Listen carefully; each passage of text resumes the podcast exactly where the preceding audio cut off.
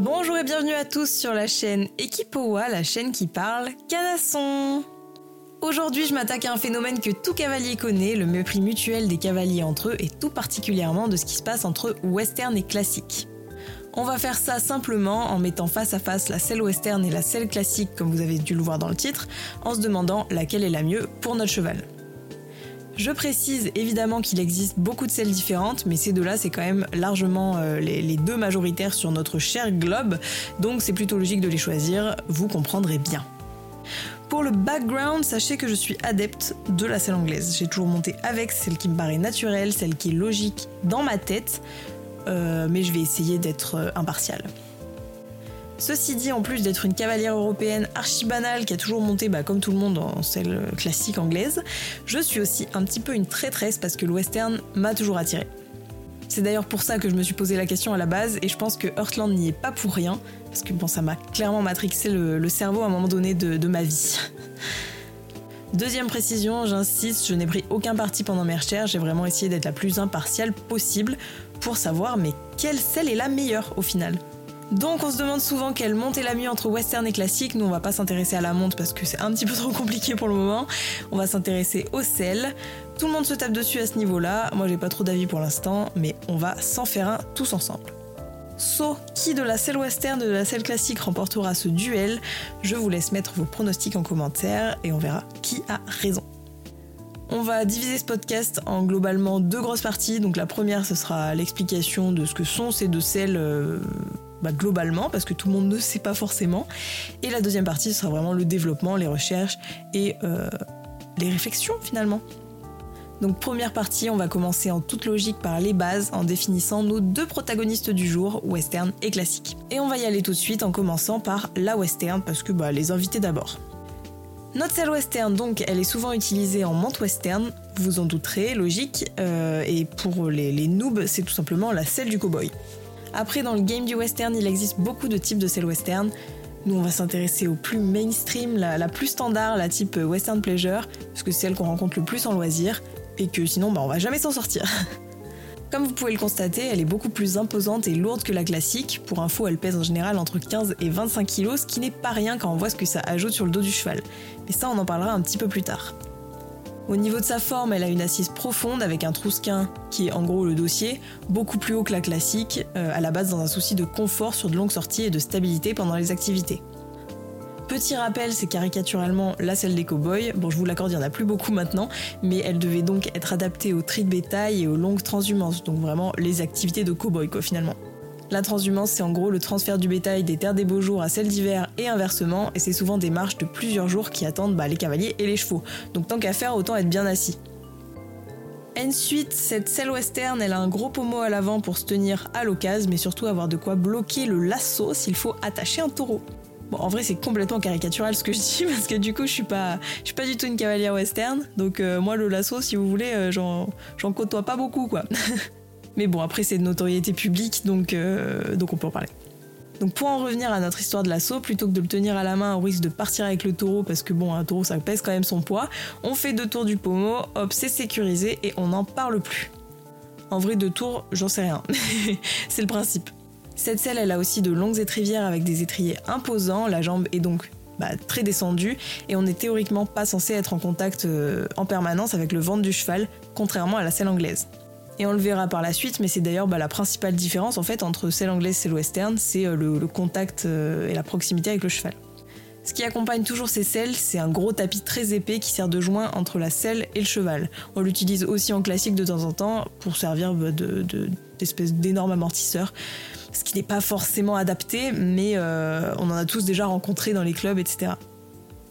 Et pour finir avec notre selle western, il y a souvent des fioritures un peu partout. Et d'ailleurs c'est fantastique je trouve parce qu'autant en classique on est généralement dans la sobriété la plus totale alors qu'en western, vas-y qu'une selle rose avec des fleurs gravées et une cavalière entièrement pailletée c'est trop stylé. Évidemment, il y en a aussi des plus sobres, mais c'est une remarque que je me suis souvent faite dans les salons. Euh, vraiment, mais vous brillez de mille feux, quoi, c'est fou. Ensuite, on va pouvoir passer à notre selle classique dite anglaise. Parce que bon, j'en raconte, j'en raconte, mais ça filoche quoi. Donc je pense que vous la connaissez plutôt bien, donc on va essayer d'y aller un petit peu rapidement parce qu'elle est quand même majoritaire dans nos contrées. Et on va prendre l'exemple d'une selle mixte à CSO. Donc sur notre selle anglaise, il n'y a pratiquement pas de trousquin ni de pommeau, ce qui fait qu'on n'a pas grand chose à quoi se raccrocher à part l'espoir en cas de problème. Ensuite, elle est beaucoup moins lourde que sa grande sœur, la selle western, parce qu'elle ne fait que 7 à 10 kg en moyenne. Pour rappel, la selle western, elle faisait euh, une vingtaine de kilos, donc c'est quand même euh, le double en fait finalement. D'ailleurs, notre selle anglaise, on l'a fait en, tout matériau, en fait, on l'a fait en plastique, en cuir, et euh, globalement, elle peut être encore moins lourde que 7 à 10 kg. D'ailleurs, petit point culture, sachez qu'il en existe fait de liège, et bon, du coup, c'est un vrai poids plume, ce qui peut être un gros avantage pour nos chevaux. Après non, je n'ai pas étudié le, game des selles en liège, donc ça se trouve, c'est pas du tout bien, mais dans l'idée, ça peut paraître pas mal. Ensuite, les quartiers de la selle anglaise sont assez courts, les étriers sont chaussés relativement courts aussi à comparer de la selle western, ce qui a pour conséquence un contact direct avec le ventre du cheval. Donc comme je le disais, c'est euh, tout simplement la proximité avec le cheval qui diffère entre western et classique. Le tapis de la selle anglaise, lui, il est assez fin, il est surtout là pour éviter les frottements plus que pour avoir un réel effet euh, d'amorti, contrairement à la selle western. Et on a d'ailleurs aussi des amortisseurs par-dessus ces tapis qui sont eux plus épais et qui sont censés préserver le dos du cheval. Après, dans la réalité des choses, si la selle est adaptée, on n'est pas censé en avoir besoin et ça peut même avoir des conséquences pas folles du genre euh, compression du garrot. Pas ouf du tout. Mais bon, on est tous d'accord, la selle parfaite qui n'a pas besoin d'amortisseur, c'est cool dans la théorie, mais dans la pratique, c'est pas toujours possible pour des questions de budget, de cheval parce que chaque cheval a un dos différent, ou encore de changement de morphologie brutaux. Euh, voilà, c'est un, un bordel de choisir une selle en fait. Bref, on verra ça peut-être dans un autre podcast parce qu'on s'égare un peu. Maintenant que tout le monde se rappelle ce qu'est une selle, on va pouvoir passer au fight parce qu'on est quand même là pour l'action. Pour commencer, la position des selles, quelle qu'elle soit, donc classique ou western, elle est très importante. La surface d'appui de la selle sur le dos du cheval doit se faire sur la zone des côtes, mais pas sur les épaules ni sur les lombaires, donc dans une intervalle de 45 cm de long à peu près sur des chevaux standards. Ensuite, au niveau de la répartition des masses, selle western et selle classique n'ont rien à voir on a vu que la western elle faisait le double du poids de sa petite sœur classique, soit une vingtaine de kilos. Donc à première vue, on peut se dire que ça peut représenter un danger, etc. Parce que bon, ça ajoute quand même une grosse charge en plus du cavalier. Mais finalement, c'est peut-être pas totalement euh, l'effet que ça va avoir. Si on prend le problème du point de vue de la répartition de la masse par rapport à la surface d'appui de ces deux selles, la pression au centimètre carré du dos du cheval est trois fois supérieure avec une selle classique par rapport à une selle western. Autrement dit, plus simplement, votre poids sera trois fois plus ressenti par le cheval en selle classique qu'en selle western. Donc finalement, les 10 kg de plus de la selle western, euh, ils sont plutôt compensés. pour faire court et pour expliquer un peu le, DEL, parce que c'est pas forcément évident, les selles anglaises, elles ont une surface d'appui d'environ 1500 cm2 et les selles western de plus de 2000 cm2.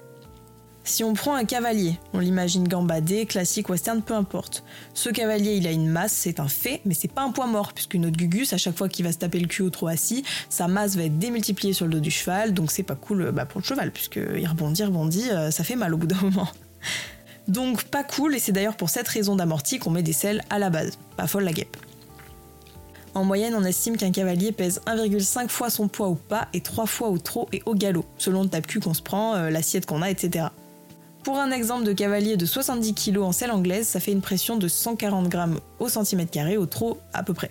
En sachant qu'un cheval commence à souffrir de la pression à partir de 130 grammes par centimètre carré, on est quand même plutôt ricrac.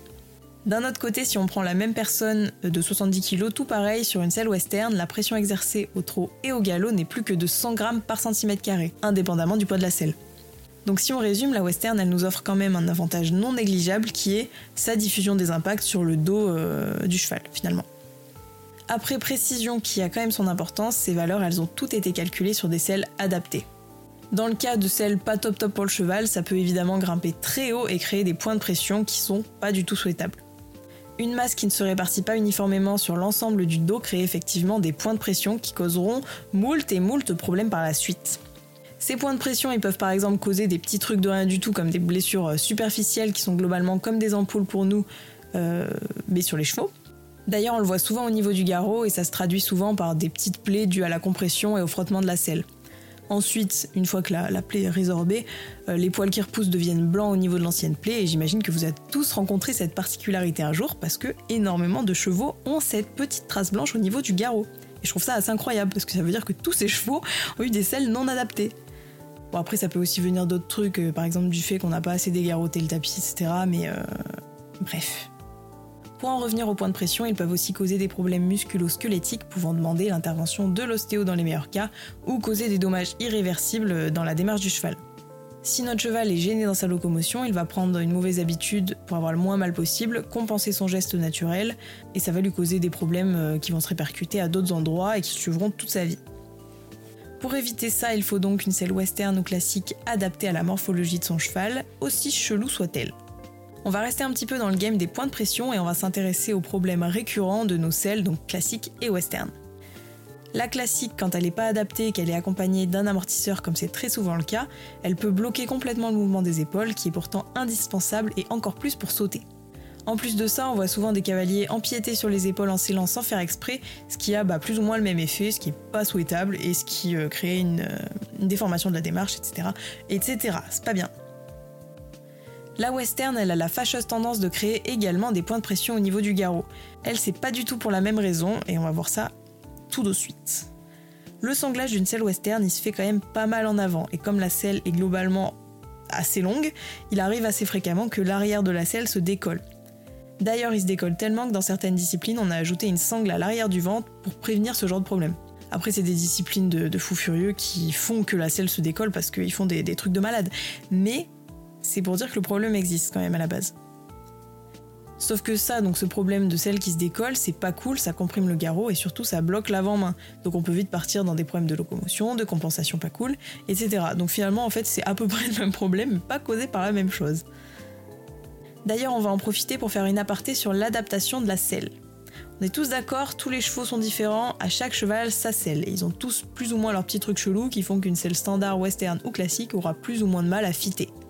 En plus de ça, une morphologie, ça évolue beaucoup, et notamment la musculature qui peut faire passer un cheval d'un extrême à un autre en quelques mois, donc adapter sa selle, c'est souvent un gros casse-tête. L'idéal, ce serait évidemment d'avoir une selle sur mesure, mais elle pourra pas suivre les variations de morphologie euh, si, il arrête de travailler pendant quelques temps, si justement il prend du volume, que ce soit en gras ou en muscle. Et en plus de ça, ça coûte une blinde, donc globalement il existe la théorie et la pratique, et le tout c'est de trouver la meilleure formule euh, en tenant compte de toutes les variables extérieures qui font que ça ne pourra pas être parfait. Bref, revenons à nos moutons, c'est-à-dire nos selles western et classiques. Tout à l'heure, on a abordé la répartition de la masse du cavalier sur le dos du cheval, mais il existe d'autres variables à prendre en compte comme la forme des selles. Attention. Par exemple, la western, elle est beaucoup plus longue qu'une classique. Bon, j'en ai déjà parlé du coup avec le fait qu'elle se décolle, euh, c'est un fait, euh, c'est fait comme ça. Bref, donc ça, ça convient de fait beaucoup moins bien aux chevaux à dos court. Une selle trop longue, ça tombera proche des lombaires, qui est une zone fragile et sensible, donc c'est plutôt à éviter. Et donc là, vous allez me dire, si les selles longues ne conviennent pas chevaux à dos court, ça veut dire qu'il leur faut des selles courtes et qu'on adapte la longueur de la selle à la longueur du dos. Alors oui, mais non en fait, c'est pas aussi simple que ça. En fait, ce qu'on s'est aperçu, c'est que les selles les plus courtes, bah en fait, elles vont pas à grand monde, toute proportion gardée. Je précise quand même que quand je parle de selles courtes, on est vraiment sur des selles anglaises, puisque la western, elle rencontrera pas ce genre de problème de par sa formation. La première chose à savoir, c'est que même si le cheval a un dos très court, il vaut mieux éviter de vouloir à tout prix lui refourguer la selle la plus petite et la plus courte de la sellerie, pour la simple et bonne raison que vos fesses ne rétréciront pas avec la selle. À moins que vous pesiez 20 kg et que vous soyez aussi épais que des feuilles de joint, en théorie vous aurez quand même besoin de place pour vous asseoir. Plutôt logique jusque-là. Donc selle très courte égale on a moins de place pour poser nos fesses, égale on s'assoit plus sur le dossier que voulu, égale on crée un point de pression sous l'arrière de la selle, égale mal au dos. Et ça, c'est accentué avec la position de dressage parce qu'on se met théoriquement encore plus en arrière, le bassin rétroversé dans la selle. Donc une selle adaptée, c'est pas de souci, mais une selle trop petite, ça peut poser problème. Bon, après, je précise ça, mais c'est quand même plutôt du bon sens parce que de toute façon, il faut que la selle soit adaptée au cavalier et au cheval. Mais de toute façon, on va très rapidement le sentir en s'asseyant en fait. Si vous vous demandez l'effet que ça fait, imaginez-vous coincé dans une bardette de Shetland. C'est le level hard, mais globalement, euh, bah, ça se voit, on n'est pas à l'aise. C'est une selle trop petite, quoi, finalement. Donc, si on résume, le mieux c'est d'avoir une selle adaptée. Mais à défaut, il faut généralement mieux avoir une selle de gabarit plus large que plus étroite pour la simple et bonne raison de la répartition de l'impact de votre poids sur le dos du cheval et de la taille de vos grosses fesses. Même si elles sont pas si grosses que ça. Allez, c'est la dernière ligne droite, on a bientôt fini et on va se caler un petit fun fact avant la fin. Euh, bah, juste comme ça, quoi, par plaisir. Sachez même si aujourd'hui elle est totalement adaptable et fabricable sur mesure, je sais même pas si ce mot existe, la selle western a été longtemps très peu adaptable contrairement à la classique. Donc là on s'offusque, mais que passo, Old El Paso, comment se fait-ce? Rassurez-vous. Tout ça c'est lié à une simple et bonne raison. Pour schématiser, on mettait des selles western sur une seule race de cheval, le quarter. Donc inutile de se faire chier à adapter parce que globalement, même s'il existe plusieurs types de quarter, un quarter ça reste un quarter. On va généralement pas passer d'un énorme gabarit à un tout petit, donc pas de grosse modif, donc euh, pourquoi adapter la selle finalement? Ceci dit, aujourd'hui il existe tout plein d'arçons différents pour les selles non sur mesure, c'est chouette, euh, tout le monde est content, c'est adaptable très bien. Mais dans le passé, ça n'a pas toujours été ainsi. Donc si on résume notre point réflexion, slash recherche, slash tout ce que vous voulez, 1. La selle anglaise diffuse moins bien la masse parce qu'elle est plus petite. 2. La western, elle peut comprimer le garrot parce qu'elle se soulève plus facilement euh, à l'arrière. 3. La selle anglaise ne doit pas être trop petite pour nos fesses, sinon catastrophe. 4. Nos chevaux sont tous chelous à leur manière, donc à chacun sa selle chelou. Et 5. La selle, quelle qu'elle soit, doit être adaptée à notre cheval. Et donc, bah, on est bien emmerdé parce qu'on n'a pas de réponse à nos questions. Il n'y en a aucune qui fait vraiment la différence, où on se dit, euh, la selle western est géniale, ou la selle classique, elle est fantastique. Ça rime en plus, mais c'est fou Mais justement, le fait de ne pas avoir de réponse, ça nous amène à une conclusion simple, logique, toute trouvée. La selle parfaite n'existe pas, ni du côté western, ni du côté classique. Et ainsi, on en arrive à la conclusion. Ce qu'on peut dire donc, c'est que la selle universelle parfaite n'existe pas. Il y a un million de paramètres à prendre en compte, comme la morphologie du cheval, la nôtre, ou encore ce qu'on veut faire comme activité. Ça, on n'en a pas parlé, mais c'est aussi très important finalement. Globalement, on peut tout simplement pas comparer la selle western et la selle anglaise parce qu'elles ne servent pas du tout à la même chose et c'est comme si on comparait une passoire et une casserole. La casserole, bon, elle est cool pour cuire les pâtes, mais elle est beaucoup moins pour les égoutter, tout simplement parce qu'elle est pas faite pour. Donc celle western, celle classique, c'est un peu le même d'elle. Donc en western, on peut faire de la longue distance, aller trier de la vache au KLM, mais on ira beaucoup moins sauter 110. Alors qu'avec la selle anglaise, ce sera plutôt l'inverse.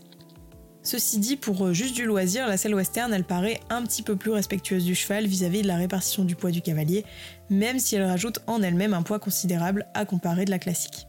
Effectivement, si votre seule préoccupation c'est d'aller euh, galoper à travers champs et non pas d'aller sauter des montagnes, en théorie la western pourrait être pas mal. Mais euh, après, a une montre différente, etc., donc on va pas commencer à changer, chambouler notre cheval, mais ça peut être une piste quelque part finalement. Donc arrivé à ce niveau, on pourrait être tenté de se dire euh, tant pis, je monte sans selle, il n'y a aucune solution, aucune selle n'est parfaite, dans tous les cas elle sera pas adaptée, il euh, y en a marre. Alors oui, mais non en fait, parce qu'on n'aura jamais une assiette parfaite, qu'on a les os des fesses pointues, on va en faire encore plus mal à notre cheval sur le long terme et que bah, il aura aucun amorti de nos impacts sur son dos. Encore une fois, comme je le disais sur mon précédent podcast sur euh, la monte accrue, une fois ou pas pendant 10 minutes, ok, pas de souci. 5 séances par semaine d'une heure, ça va commencer à faire un petit peu beaucoup. Après, chacun fait ce qu'il veut avec son cheval, je ne suis personne pour juger. Moi, je vous donne euh, les petits tips. D'ailleurs, à noter qu'il existe aussi des tapis de monte accrue qui, euh, utilisés correctement, peuvent peut-être être pas mal. Je n'ai pas étudié le sujet, moi c'est juste un ressenti que j'en ai de loin, mais euh, bah, si vous voulez monter plus souvent accru sans déglinguer le dos de votre cheval, ça peut peut-être être un d'elles à creuser. Par contre, je le précise, j'y connais pas grand chose, mais ce que je sais c'est que les tapis de monte accrue ne sont pas utilisés avec des étriers par pitié, parce que ça scie tout simplement le dos du cheval en deux et que c'est une catastrophe. Donc on va éviter de faire ça, mais utiliser correctement, il n'y a pas de souci, et ça peut même être une bonne idée. Donc bon, je vous laisse étudier le, le sujet, peut-être que je le ferai dans un autre podcast, à voir, on verra. Donc sur ce, je vous lâche la grappe, je vous laisse vous abonner sur tous les réseaux sociaux, Instagram, TikTok, YouTube, etc. Sur les diffuseurs de podcasts, je vous laisse noter le, podcast, bah d'ailleurs euh, sur ces diffuseurs. Je vous laisse commenter si ça vous fait plaisir, me contredire, ajouter des trucs, bref, faites vraiment ce que vous voulez, un like, nanana. Faites ce que vous voulez. Et sur ce, je vous dis à la prochaine. Allez, bisous